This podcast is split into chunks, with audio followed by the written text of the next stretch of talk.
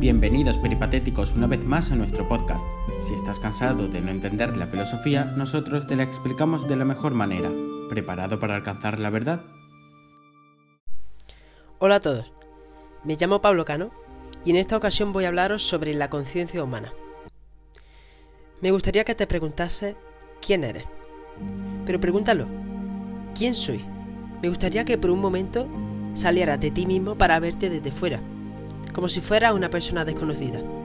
Como si fueras por la calle, viera a cualquier persona y te preguntase quién es, cómo es su vida, qué le gusta, a quién ama o cuáles son sus conflictos. En definitiva, encontrarte a ti mismo como un extraño. Si alguna vez has conseguido tener esta experiencia de salir, entre comillas, de ti mismo y verte desde fuera, puede que pienses que es una experiencia extraña, pero intrigante al mismo tiempo, porque por un breve momento has conseguido verte desde fuera, como quien te ve por la calle y no sabe nada de ti. En estos momentos tomamos conciencia de nosotros mismos, de nuestra existencia. Y es que ni el cogito de Descartes puede darnos una visión tan puramente clara de que existimos. Nuestra existencia se hace evidente, por tanto, cuando nos encontramos de sopetón con nosotros mismos. La conciencia humana es algo muy complejo de entender y aunque tenga muchas definiciones recogidas en los diccionarios y en diferentes áreas de estudio, realmente no sabemos o quizá no podemos llegar a saber qué es. La religión nos dice que la conciencia no es otra cosa que nuestra alma, un ente espiritual atrapado en un cuerpo terrenal. La sociología nos dice que es el conjunto de experiencias y de los pilares de nuestra vida, como nuestra lengua, nuestra comunidad o nuestro entorno. La biología nos dice que se trata en realidad de la conexión de miles de neuronas que forman una gigante red neuronal. Y sin embargo, con tantos estudios, no sabemos explicar por qué somos nosotros, los humanos, los que tenemos conciencia. Y con esto me refiero a una conciencia compleja, porque los animales también tienen conciencia en la medida de que entienden su entorno, se adaptan a él y viven. Pero ¿se entienden a sí mismos? ¿Saben que existen o solo se mueven por instinto?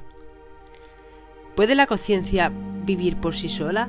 Es decir, ¿necesitamos de nuestro cuerpo para pensar, para razonar o reflexionar? Digamos que poco a poco vamos sustituyendo partes de nuestro cuerpo por máquinas y que éstas se ajustan perfectamente a nuestro cuerpo. Si empezamos por nuestros pies no hay problema, porque de hecho es lo que se hace hoy en día con las prótesis. Subimos a las caderas, el pecho, los brazos, incluso podemos sustituir nuestro corazón por uno mecánico esta conversión de hombre a máquina, ¿en qué momento dejamos de pensar? Es más, ¿dónde se encuentra el pensamiento? Porque donde se encuentre el pensamiento probablemente también se encuentre la conciencia. Cualquier persona dirá que el pensamiento se encuentra en el cerebro, la parte más importante de nuestro cuerpo, la que lo dirige.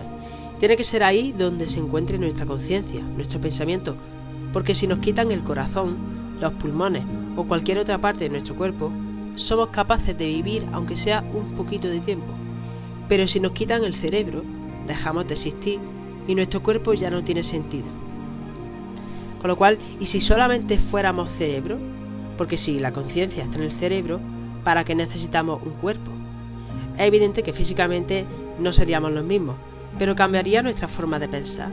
¿Seríamos nosotros mismos? Probablemente no. Es por esto por lo que hablamos de la dependencia del cuerpo y el pensamiento, porque el cuerpo no puede vivir sin la conciencia y la conciencia no puede vivir sin el cuerpo. El cerebro funciona a base de los estímulos que les proporciona el cuerpo y el cuerpo funciona a base de las órdenes que les manda el cerebro.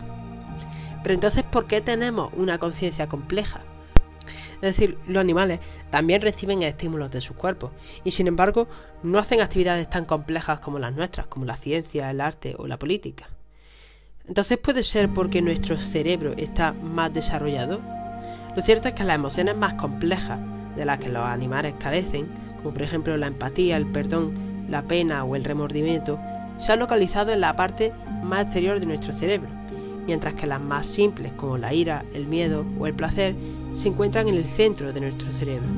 Con lo cual podríamos pensar en nuestro cerebro como si fuera una cebolla, en el sentido de que a más capas vaya teniendo el cerebro, más complejidad va a llegar a tener. Y esto último, y es con lo que voy a terminar, nos plantea un tema muy interesante. Es decir, los animales no pueden llegar a experimentar las emociones que nosotros los humanos porque su cerebro no está preparado para eso. Pero si nuestro cerebro todavía se encuentra en desarrollo, significa que en miles de años desarrollaremos emociones mucho más complejas.